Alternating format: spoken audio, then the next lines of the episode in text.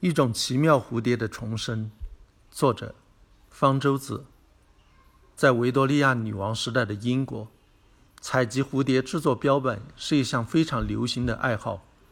其中最受追逐的标本之一是大蓝蝶。实际上，这种蝴蝶既不是最大，也不是最蓝，它并不是一种最美丽的蝴蝶。被特别看重的原因，可能是它数量非常稀少，而且生长在人迹罕至的荒野。至今，收藏在英国的博物馆里大约有三千个大蓝蝶标本。进入汽车时代以后，到大蓝蝶栖息地采集更加方便了。有的地方的大蓝蝶已经绝迹，保护变得更为迫切。一九三零年，英国建立了第一个大蓝蝶保护区。围起栅栏，雇了一名铁匠在那里看守，不让人采集标本，停止在那里烧荒，并禁止放牧。那里原来生活着一个较大的大蓝蝶种群，但是在受保护九年之后，这个保护区里的大蓝蝶就一蹶不剩了。此后，还有更多的大蓝蝶保护区逐渐建立起来，但是大蓝蝶的数量却越来越少。一九五零年代时，英国大约还有数万只大蓝蝶，到一九七二年时，只剩下300多只。1975年，英国通过的《野生动植物保护法》首次把大蓝蝶列为法定保护对象，但已无济于事。1979年，英国整个国家最后一只大蓝蝶死去。大蓝蝶在英国灭绝的前夕，牛津大学杰里米。托马斯等人追踪残存的大蓝蝶的生活史，发现了大蓝蝶灭绝的秘密。早在上个世纪二十年代，英国著名博物学家弗洛霍克在研究了大蓝蝶二十年之后，已发现了它与蚂蚁存在着奇妙的关系。托马斯和弗洛霍克等人的研究表明，这一关系要比人们想象的还要奇妙得多，也重要得多。大蓝蝶对生活的要求极为挑剔，离不开一种百里香植物和一种红蚁。每年的六七月间是英国大蓝蝶飞翔的季节。每只大蓝蝶成虫的寿命只有四五天，在短暂的生命结束之前，此大蓝蝶必须找到合适的百里香产卵。这些百里香必须是生长在红蚁巢的边上，而且刚刚开放。它把卵产在百里香的花蕊里，一两周后，幼虫孵化出来，就以百里香的花为食。在吃了大约两周的花宴，蜕了三次皮之后，幼虫掉到了地上，等待路过的红蚁发现它。大蓝蝶幼虫靠分泌蜜汁吸引红蚁，红蚁发现大蓝蝶幼虫后，只要用触角拍打它，大蓝蝶就会分泌蜜汁。一些红蚁尝到了蜜汁，就会把它带回到地下蚁巢，在蚁巢里，其他的红蚁和红蚁幼虫围上来，分享大蓝蝶幼虫的蜜汁。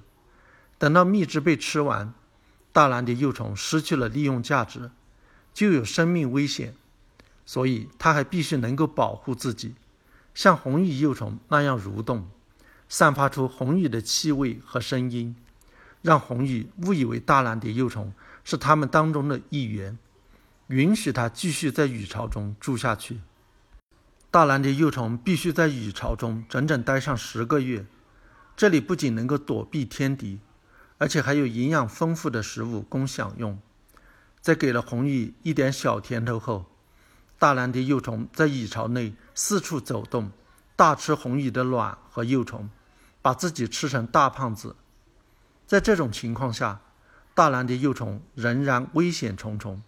如果蚁巢中有蚁后，它会误以为大蓝蝶幼虫是一只以后也将变成蚁后的超级红蚁幼虫，从而发出化学信号，让公蚁把它杀死。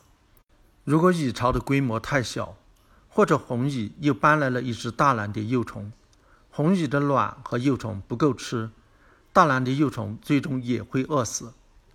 所以。大蓝蝶幼虫藏身的蚁巢规模要足够大，不能有竞争同伙，还不能有蚁后。在满足了这些苛刻条件之后，大蓝蝶幼虫才能在蚁巢内安全度过秋冬春三季，在蚁巢内结茧、化蛹，在夏天来临时变成蝴蝶，从蚁巢中飞出，飞翔而去。如果没有红蚁的收养，大蓝蝶不可能生存。红蚁本身对生活环境也有一个要求，它们喜欢温暖，在朝南向阳的山坡筑巢，而且地面上的草的高度最好少于二到三厘米。如果草的高度太高，把阳光遮住了，蚁巢的温度太低，红蚁幼虫会被冻死。大蓝蝶的栖息地被划为保护区后，禁止烧荒和放牧，反而让那里的草的长势失去控制，让大蓝蝶更快的灭绝。即使是在没有保护的地区，山坡的放牧也越来越少。本来还有野兔吃草能对之有所制约，但是在一九五零年代。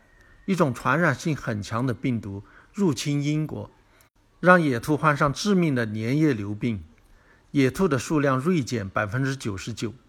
随着草皮越长越高，大蓝蝶依赖的那种红蚁迅速消失，被另一种较耐寒冷的红蚁取而代之。这种红蚁也喜欢吃大蓝蝶幼虫的蜜汁，但能识破伪装，将它杀死。等到草皮高度超过十厘米，连百里香也难以生长繁殖了。这些发现来得太迟，无法拯救英国大蓝蝶的灭绝。但是大蓝蝶在其他国家还有幸存，可以从那里引进。英国逐渐恢复了五十二处百里香草地，并进行管理，通过割草、放牧绵羊控制草皮的高度，红蚁数量也随之上升。一九八三年起，大蓝蝶被从瑞典带到英国释放，它们逐渐在三十多个地方成功的繁衍下来。到二零零八年，英国大蓝蝶的数量已多达数以万计。大蓝蝶成了第一个成功获得重生的濒危蝴蝶物种。这一切都是由于对它的习性和灭绝的原因有了较为透彻的了解。英国大蓝蝶因人类的盲动而灭绝。因科学的进展而重生，生态学的研究让人类有了逆转环境恶化的能力。但是如果环保不建立在科学的基础上，想当然的采取行动，结果反而会更为糟糕。